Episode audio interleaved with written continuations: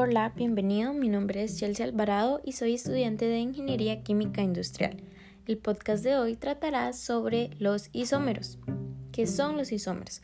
Los isómeros son compuestos con la misma fórmula molecular pero estructuras diferentes.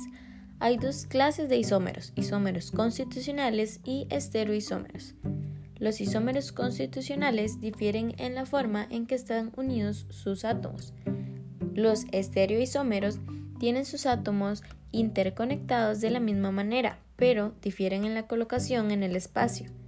Igual que los isómeros constitucionales, los isómeros se pueden separar porque son compuestos distintos, pero para interconvertirse hay que romper enlaces.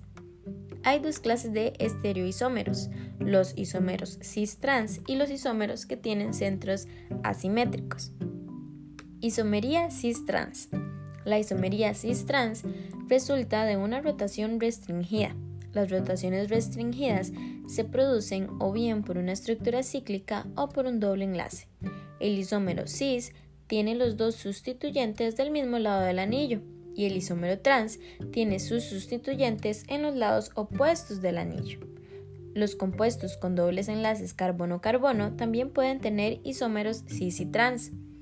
Como consecuencia de la alta barrera de energía en la rotación alrededor del doble enlace carbono-carbono, un compuesto con doble enlace carbono-carbono puede existir en dos formas distintas. Los dos hidrógenos unidos a los carbonos sp2 pueden estar del mismo lado del doble enlace o en lados opuestos del doble enlace. El compuesto que tiene los dos hidrógenos del mismo lado del doble enlace se llama isómero cis. El compuesto que tiene un hidrógeno de cada lado del doble enlace se llama isómero trans. Los isómeros cis y trans se pueden separar uno de otro porque son diferentes compuestos con diferentes propiedades físicas. Por ejemplo, tienen diferentes puntos de ebullición y diferentes momentos dipolares. Los isómeros trans, al contrario que los isómeros cis, tienen momento dipolar M nulo porque los momentos dipolares de los enlaces individuales se cancelan. Si uno de los carbonos sp2 posee dos sustituyentes idénticos, el compuesto no puede tener isomería cis-trans. Existen dos términos que no se deben de confundir, las conformaciones o conformeros y los compuestos con diferentes configuraciones, estereoisómeros. Los conformeros son las diferentes ordenaciones espaciales de un mismo compuesto. Por ejemplo, los conformeros anti y gauche. Los conformeros no se pueden separar, pero unos son más estables que otros. Los estereoisómeros son compuestos diferentes.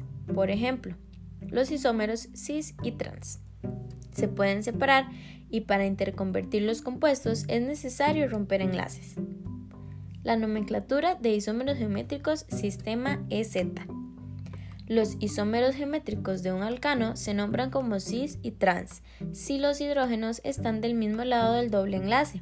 Es el isómero cis si los hidrógenos están en lados opuestos del doble enlace. Es el isómero trans. El sistema de nomenclatura EZ se desarrolló para los alquenos que no tienen un hidrógeno unido a cada carbono sp2 para nombrar los isómeros con el sistema EZ, hay que determinar las prioridades relativas de los grupos unidos a un carbono sp2 y las prioridades relativas de los grupos unidos al otro carbono sp2. Existen distintas reglas para asignar las propiedades relativas. Hay que recordar que el isómero Z tiene los grupos con alta prioridad del mismo lado del doble enlace y el isómero E tiene los grupos con alta prioridad en lados opuestos del doble enlace. ¿Qué es un objeto quiral? Un objeto quiral tiene una imagen especular no superponible. En otras palabras, su imagen es en un espejo no es exactamente igual que el objeto. Una mano es quiral porque poniendo la mano derecha frente a un espejo se ve una mano izquierda. La imagen no es igual a la mano derecha. Un objeto con versiones derecha e izquierda se dice que es quiral. Los objetos que no son quirales se dice que son aquirales. Un objeto aquiral tiene una imagen especular superponible, es decir, que se ve igual en el espejo. La quiralidad de una molécula. La quiralidad de una molécula se debe a un centro asimétrico. un centro asimétrico también llamado centro quiral o centro estereogénico. Es un átomo unido a cuatro grupos diferentes. Existen isómeros con un centro asimétrico. Un compuesto con un centro asimétrico como el 2-bromobutano puede existir con dos estereoisómeros. Los dos estereoisómeros son análogos a una mano izquierda y una mano derecha. Las moléculas que son imágenes especulares no superponibles se llaman enantiómeros. Una molécula que tiene una imagen especular no superponible, como un objeto que tiene una imagen especular no superponible, es quiral. Es decir, cada uno de los enantiómeros son quirales. Una molécula que tiene una imagen especular superponible, como un objeto que tiene una imagen especular superponible, es aquiral existe el dibujo de los enantiómeros. Estos se suelen dibujar usando fórmulas en perspectiva. Esta muestra dos de los enlaces del centro asimétrico en el plano del papel. Un enlace como una cuña en negrita que apunta hacia el lector y el cuarto enlace como una cuña discontinua que apunta hacia afuera del papel, en dirección contraria al lector. Las dos cuñas deben de ser adyacentes. Cuando se dibuja el primer enantiómero, los cuatro grupos unidos al centro asimétrico se pueden colocar en cualquier orden, pero el segundo enantiómero debe dibujarse de forma que sea la imagen especular del primero. La nomenclatura de enantiómeros, el sistema RS. En un par de enantiómeros con un centro asimétrico, uno tendrá la configuración R y el otro tendrá la configuración S. Si las flechas apuntan en el sentido contrario de las agujas del reloj, el compuesto tiene la configuración S. Al nombre sistemático del compuesto se le procede con la letra R o S entre paréntesis. Los compuestos quirales son ópticamente activos. Los enantiómeros comparten muchas de sus propiedades. Tienen los mismos puntos de ebullición, de fusión y las mismas solubilidades. Una propiedad que los enantiómeros no comparten es la interacción de la luz polarizada.